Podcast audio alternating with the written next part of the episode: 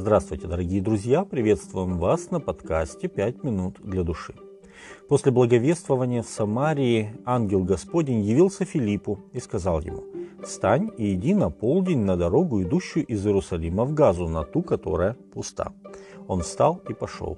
И вот муж, эфиоплянин, евнух, вельможа Кандакии, царицы Эфиопской, хранитель всех сокровищ ее, приезжавший в Иерусалим для поклонения, возвращался и, сидя на колеснице своей, читал пророка Исаию. Дух сказал Филиппу, подойди и пристань к сей колеснице. Деяние 8 глава с 26 по 29 текст.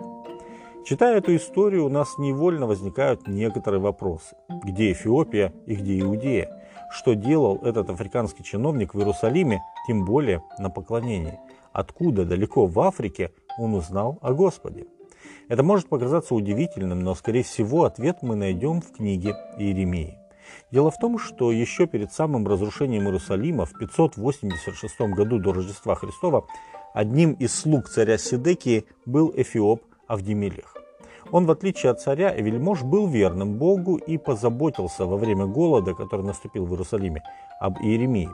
Божьего пророка царь посадил в грязную яму, а Авдемелех уговорил царя не мучать Иеремию и извлечь его оттуда. Иеремия, 38 глава, с 7 по 13 текст.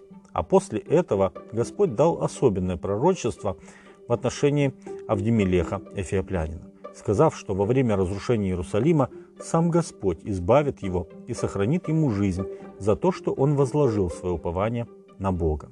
Иеремия 39 глава с 15 по 17 текст. Когда же Иерусалим был разрушен, этому бывшему слуге последнего иудейского царя не оставалось ничего, как вернуться к себе на родину, где он и стал распространителем познания о Господе евреев. К тому же и царь Давид в псалме предсказывал распространение богопознания в Эфиопии. «Придут вельможи из Египта, Эфиопия прострет руки свои к Богу». Псалом 67, 32 текст. В тексте упоминается, что эфиоплянин был евнухом, то есть оскопленным, а значит не мог войти в общество Господне. Второзаконие, 23 глава, 1 текст. Но вот что пишет Исаия. «Господь так говорит об евнухах, которые хранят мои субботы и избирают угодное мне, и крепко держатся завета моего. Тем дам я в доме моем и в стенах моих место и имя лучшее, нежели сыновьям и дочерям. Дам им вечное имя, которое не истребится». Исайя, 56 глава, 4 и 5 текст. Поэтому, скорее всего, этот вельможа был прозелитом и возвращался из Иерусалима с одного из праздников.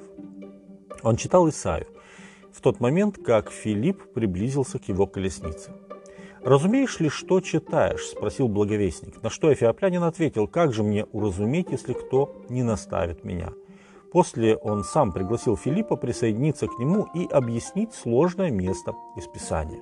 А место это было из 53 главы, где говорится о страданиях Мессии. Филипп отверз уста свои и, начав от всего Писания, благовествовал ему об Иисусе. Дух Святой не только направил Филиппа на пустынную дорогу и повелел подойти к колеснице, он дал мудрости Филиппу, чтобы все правильно объяснить, и вложил в сердце Эфиоплянина жажду познания истины. Между тем, продолжая путь, они подъехали к воде, и Евнух сказал, «Вот вода, что препятствует мне креститься». Филипп же сказал ему, «Если веруешь от всего сердца, можно». Он сказал ему в ответ, «Верую, что Иисус Христос есть Сын Божий», и приказал остановить колесницу, и сошли оба в воду, Филипп и Евнух, и крестил его. Когда же они вышли из воды, Дух Святой сошел на Евнуха, а Филипп, а, Филиппа восхитил ангел Господень, и Евнух уже не видел его, и продолжал путь свой, радуясь. Деяние 8 глава с 36 по 39 текст. Как отличается эта история обращения от того, что произошло с Симоном Волхвом в Самаре? Хотя оба они были крещены, но Дух Святой сошел лишь на Эфиоплянина. Разница между ними была в том, что Евнух искал познание истины, а Симон жаждал власти и выгоды. А это значит, что в сердце одного уже было пустое место, которое занял Иисус, а сердце другого было заполнено лишь им самим. И Иисусу там места не было. С вами были «Пять минут для души» и пастор Александр Гломоздинов.